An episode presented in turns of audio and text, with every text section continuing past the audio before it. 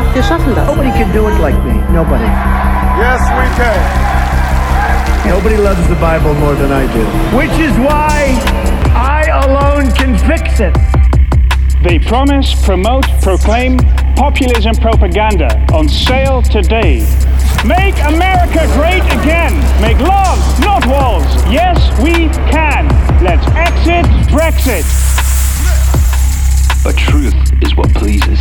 And you, will you keep your promises? Heaven on earth, nothing would compare. But are you more than just another voice? You leave, you die, you chose death, and then silence. You're gone, and we're alone again. But there's a sound of that voice. He's risen. He is risen! For generations, the glimmer of hope has not faded. You keep your word. Surpass your announcement. Different from what we expected, more than we could have imagined. You keep your promises. So mega cool. Hoffe, euch geht es allen gut. Ich hatte gestern ein äh, Geburtstagsfest, 100 Jahre äh, Biggers, das heißt, ich und meine Frau zusammen geben 100 Jahre. Und dann äh, war mein Bruder da und der geht nicht in die Kirche, hat gesagt, ich habe dich gesehen letzte Woche. Ich gesagt, wo? Im Blick. Also wenn du im Blick angekommen bist im Leben, dann bist du angekommen. Genau, gut oder schlecht, whatever, genau. Wir sind heute verbunden mit all unseren Locations und lasst uns einen großen Applaus geben nach Winterthur, Rapperswil, Zürich Oberland und auch Bruck, live von Zürich. Ist mega cool. Wow, cool. Hashtag Jesus 2019 Serie. Äh, und ich möchte ganz, ganz kurz, bevor ich beginne, das eine, Nick hat schon gesagt, eine große Chance, um äh, für Dinge zu fasten oder Dinge zu tun. Und vielleicht hat jetzt so äh, gewisse Probleme oder Nöte. Und ich finde es mega cool zu sagen, das packe ich an in den nächsten 40 Tagen, um einen Durchbruch zu erleben an Ostern. Das, was tot ist in meinem Leben, soll an Ostern wieder lebendig werden. Meine Familie, wir sind seit Monaten dran, äh, Hashtag Jesus 2019, äh, das zu leben. Und zwar, wir ziehen, äh, in drei Wochen ziehen wir um von einem großen Haus, wir gehen kleiner. Größer zu werden ist einfacher, aber kleiner zu werden. Und ich habe dieses Bild schon x-mal gebracht. Wir haben die letzten Monate und Wochen haben wir so viel ausgemistet. Äh, wir haben alles reduziert von Kleidern über alte Unterhosen. Gab es bei mir viele Socken, Kleider, Turnschuhe und und und. Und das Coole ist, wenn du einmal ausmistest, weißt du, was dann passiert? Es gibt mehr Raum. Es gibt mehr Platz. Kleiner bedeutet auch die Hälfte zu, äh, zu, reinigen. Also du hast mehr Platz. Und wir haben gemerkt, es gibt mehr Raum für Jesus in unserem Leben, weil du hast keine, wir haben keinen Garten mehr, sondern nur noch einen Balkon. Rasenmähen, over. Das heißt, die Zeit habe ich mehr Zeit für Jesus. Also ich verurteile niemand, der einen Garten hat. Sondern ich möchte mit dem nur sagen, wenn man reduziert, das löst etwas aus in der Seele. Man merkt plötzlich, ich bin lean, ich habe nicht mehr so viele Dinge in meinem Leben und ich bin wirklich fokussiert für meinen Jesus. Und für uns heißt in drei Wochen, umzuziehen heißt für uns, wir lassen los von diesem Haus, wo wir unsere Kinder großgezogen haben und wir gehen kleiner und dafür ein bisschen höher. Wir gehen nur in den 14. Stock. Dann haben wir so, schauen wir runter auf die Stadt. Ist doch auch schön, oder? So, Come on! Klatscht ein bisschen.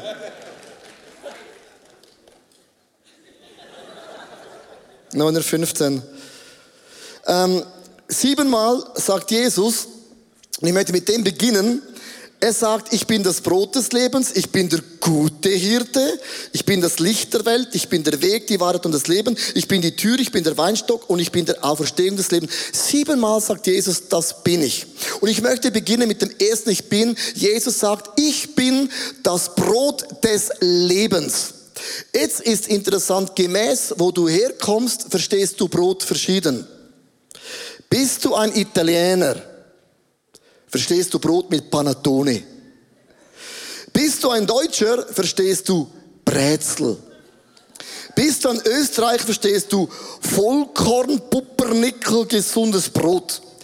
Bist du ein Franzose, hörst du Baguette.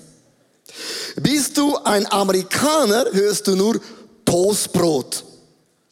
Bist du ein Schweizer, hörst du Gipfeli. Wir sind das Land von Gipfeli. Oder wir sind auch das Land vom Zopf. Zopf. Sag mal ein Amerikaner, wir haben Zopf. Sagt, was ist? Fein, Butter. Bist du auf einer Diät, dann sagst du, durchgestrichen. Dann ist Brot eigentlich dein ganz krasser Diätfeind. Feind. Und ich möchte euch mitnehmen, wenn Jesus sagt, ich bin das Brot des Lebens, hat das für die Juden von dazumal, war das ein ganz krasses Statement. Was ist geschehen im Vorfeld, dass Jesus diese Aussage macht? Und zwar, Jesus heilt Kranke, er macht Menschen gesund, er bringt den Menschen gute, gute Sachen. Und dann folgen sie Jesus nach bis in die Wüste, merken plötzlich, oh, Backe, wir haben vergessen einzukaufen. Kein Aldi, kein Lidl, kein Gob, kein Migi, nichts ist da. 20.000 Leuten mit den Kindern und mit den Tieren. Und dann sagt Jesus, hey Jünger, kein Problem, gebt doch ihr ihnen zu essen. Und sie kommen mit fünf Broten und zwei Fischen und sagen, ja, Jesus, das ist alles, was wir haben. Und Jesus nimmt es und macht in der Wüste ein Monsterwunder.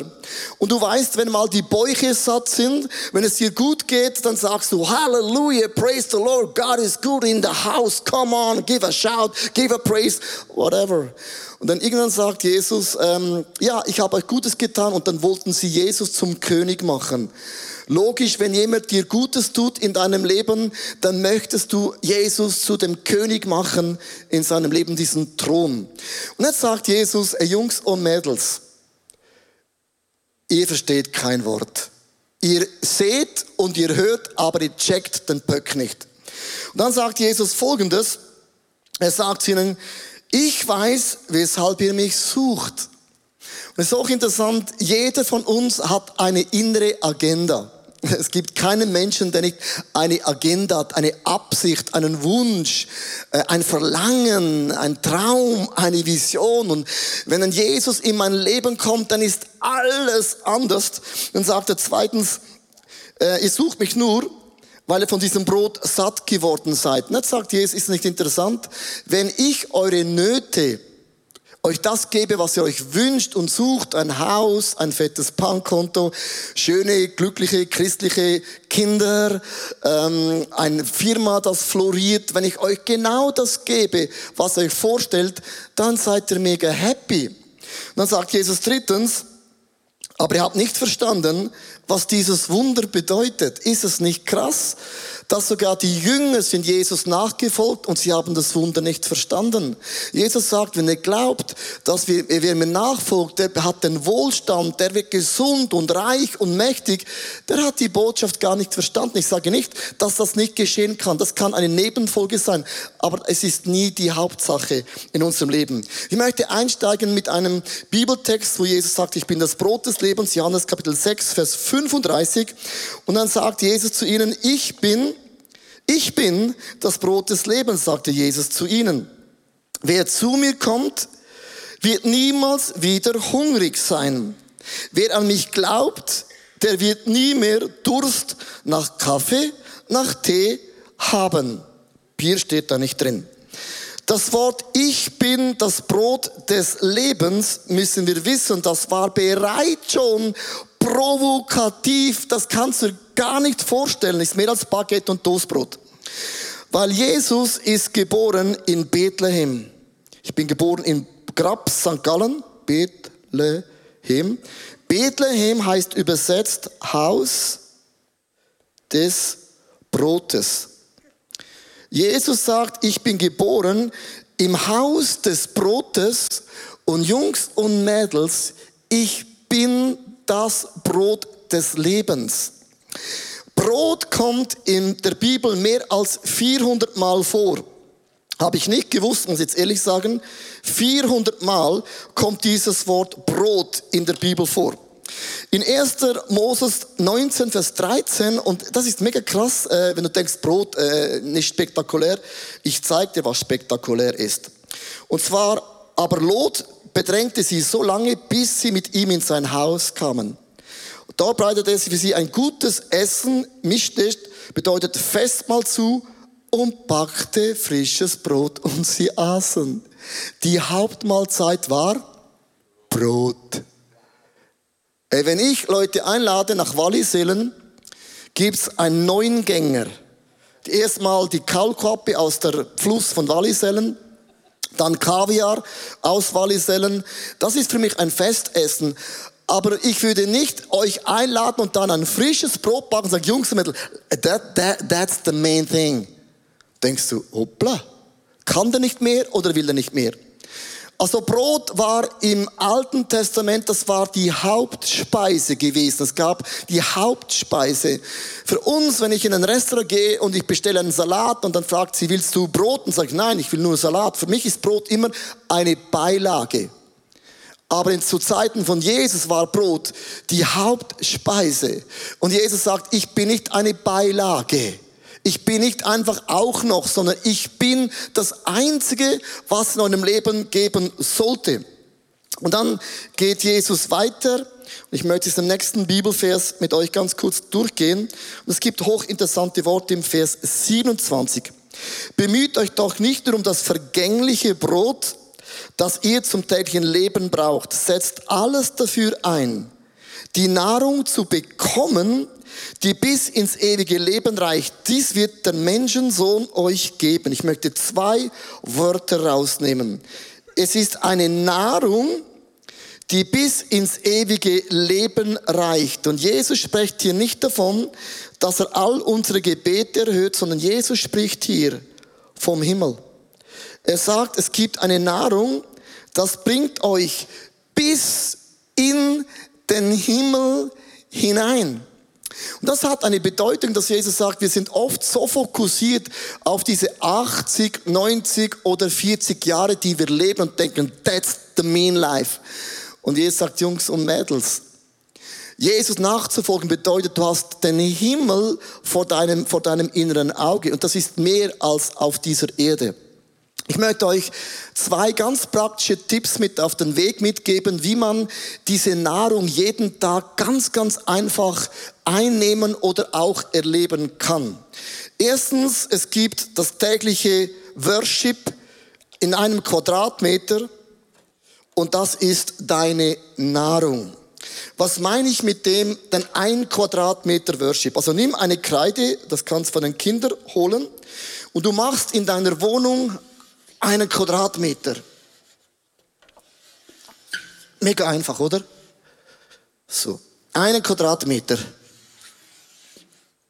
So. Hast du das Bild?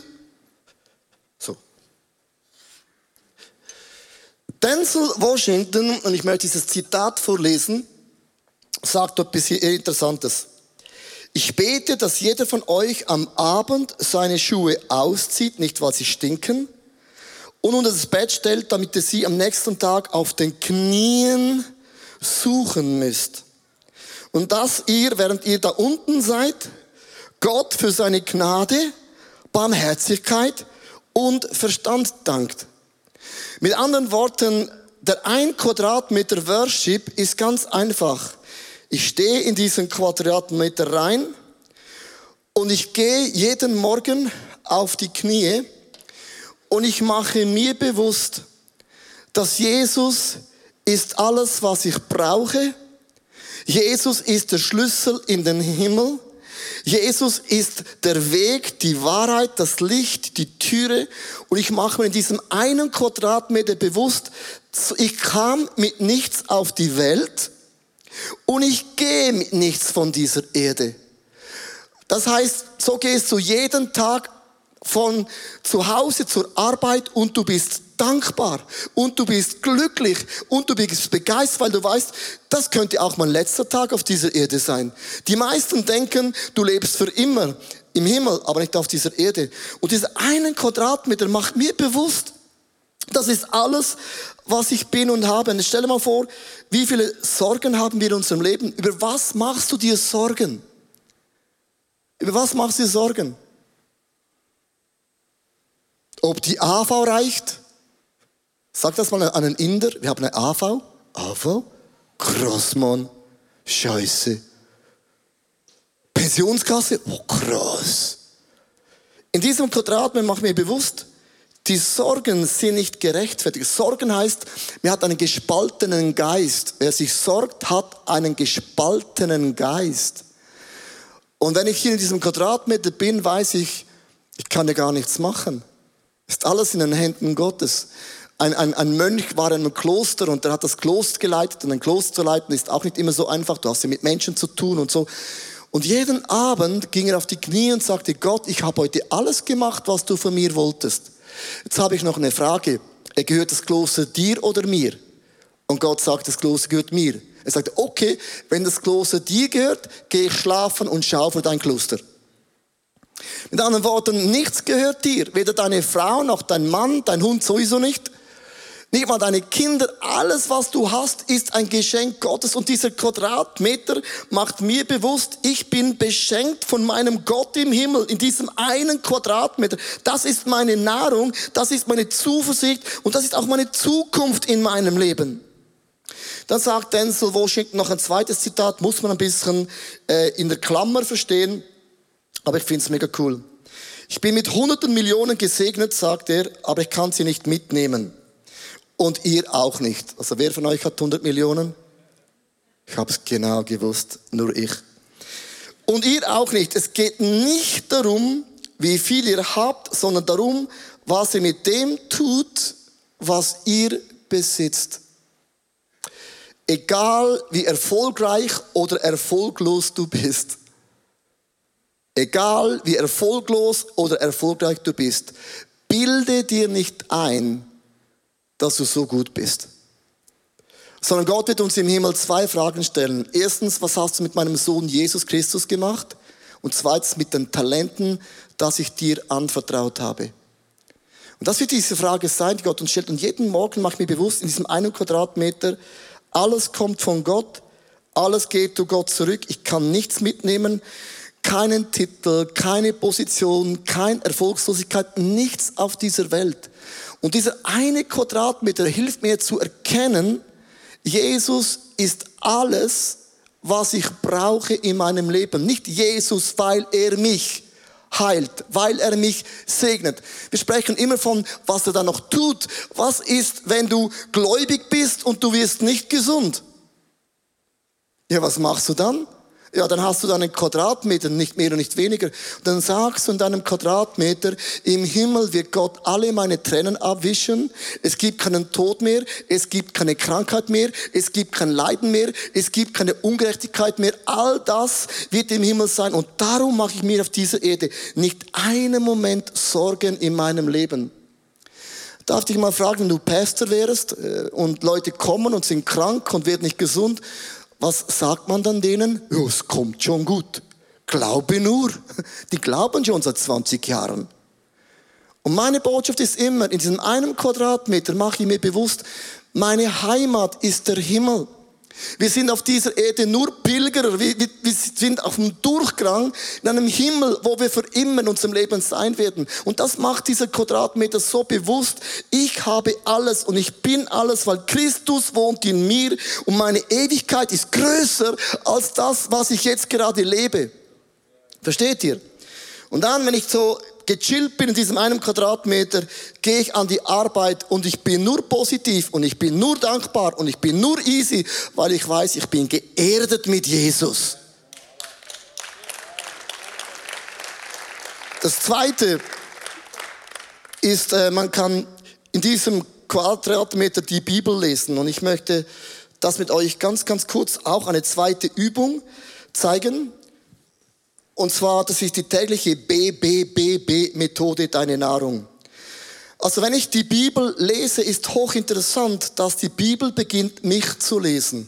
Also, wenn ich die Bibel lese, beginnt die Bibel mich zu lesen. Es gibt so ein paar Mythos, wo Leute sagen, ja, weißt du, Bibellesen geht nur um das Wissen. Je mehr, dass ich weiß, desto näher bin ich bei Jesus. Wissen ist mega wichtig, dass du die Zusammenhänge in der Bibel verstehst. Und ich glaube, das Wort Gottes hat eine Kraft. Es kommt nie leer zurück. Es macht etwas, wenn ich es lese, in meinem eigenen Leben und auch bei euch.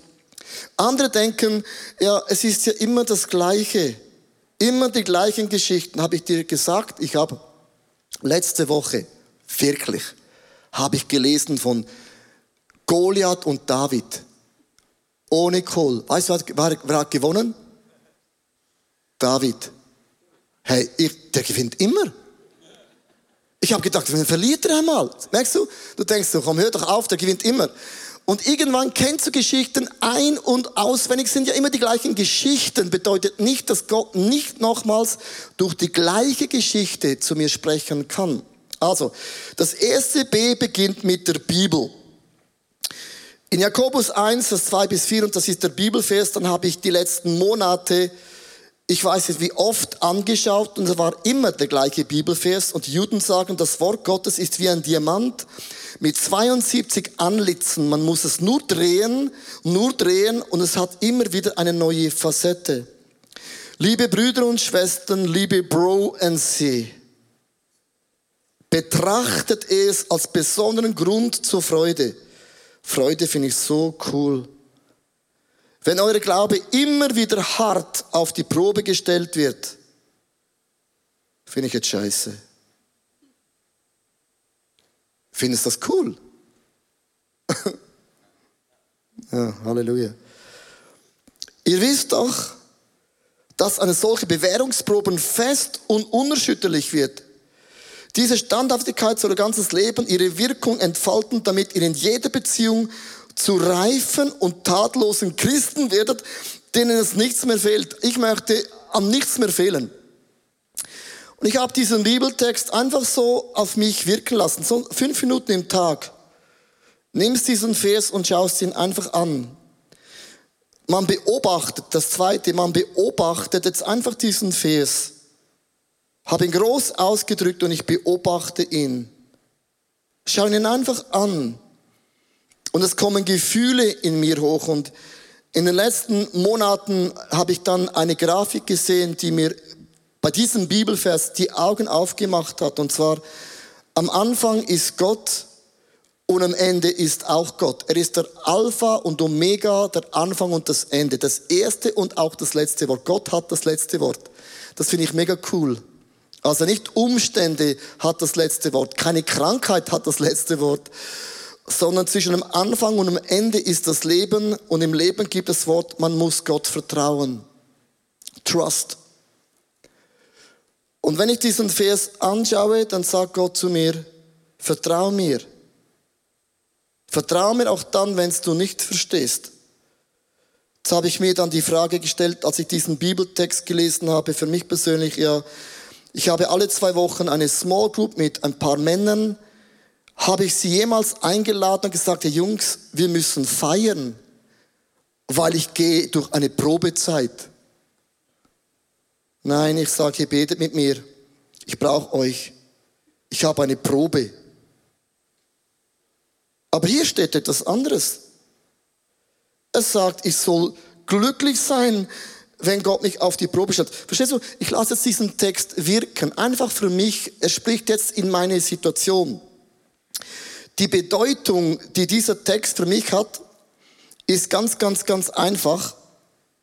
Der Text macht mir bewusst, ich gehöre zu den Menschen, wenn ich getestet werde, ich gehe immer vom Negativen aus. Immer. Ich habe immer Angst, ich verliere etwas Gott nimmt mir etwas weg. Ich bin ja nur 1,68 Meter, gell?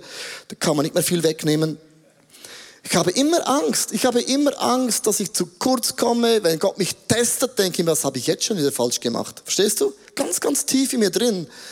Und ähm, dann habe ich so das gelesen, habe ich auf Instagram einen Quote gesehen und dann habe ich die mir auch aufgeschrieben. Diese Prüfung läutet mich dieser Test macht mich reifer. Dieses Tal breitet sich vor mir auf. Diese Verzögerung diszipliniert mich und Gott wirkt in mir. Dann habe ich das aufgeschrieben und gemerkt, aha, wenn Gott mich testet, ist er das mega cool. Ich komme weiter in meinem Leben, aber der, der, das Endresultat haben wir alle gerne, aber nicht den Prozess. Aber das Leben ist im Prozess, nicht im Endresultat. Das Endresultat ist der Himmel, da wird mir glücklich sein. Keine Krankheit mehr, GC Zürich steigt nicht ab, ZSC ist Schweizer Meister. Dortmund äh, gewinnt, Liverpool auch. Das ist das Endresultat, versteht ihr? Aber der Weg dahin ist ein ganz, ganz für mich nicht einleuchtender Weg. Die 4b bedeutet, ich lese die Bibel, ich beobachte diesen Text, einfach fünf Minuten, ich lasse ihn auf mich so einmassieren. Ich überlege mir, was ist die Bedeutung, dass Gott zu mir sagen möchte. Und dann das vierte B, ich beginne zu beten. Dass das, was mir bewusst geworden ist, Gott in mir vergrößert. Und du merkst, mit diesem einen Quadratmeter Worship und mit diesem fünf Minuten Bibellesen wird Jesus für mich meine Hauptnahrung. Und dann Jesus genügt in mir und wirklich in mir. Hallo und grüezi, ich bin Andreas und das ist der Timo und wir sind Teil von der TV-Arbeit vom ICF in Zürich. Und was wir hier genauso machen, das erzählt euch jetzt der Timo. Ja genau, wir zeichnen jede Woche unsere Gottesdienste auf und strahlen die dann auf zehn verschiedenen Fernsehkanälen mittlerweile über 40 Mal pro Woche im deutschsprachigen Fernsehen aus.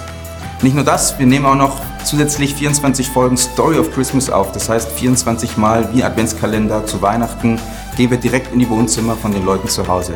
Dann nehmen wir noch Musicals und Konferenzen, alles ins Fernsehen. Also eine mega coole Sache. Und wenn du Teil von dieser TV-Arbeit sein möchtest, dann bieten wir jetzt einen einjährigen bezahlten Internship an, wo du wirklich herkommen kannst, Teil davon sein kannst und lernen kannst, wie wir das genau machen. Wir freuen uns von dir zu hören. Yes.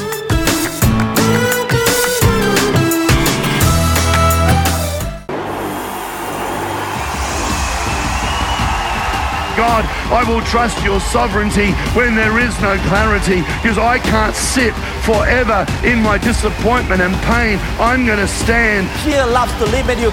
Fear loves to keep you where you are. Fear wants you to do what you have always done and never do anything else. Fear wants to shackle your potential and fear always wants to limit you. Jesus, I'm afraid. Jesus, let's do it. And there are moments when you are in a ladder, when you are facing an area where you're super afraid. Don't give up.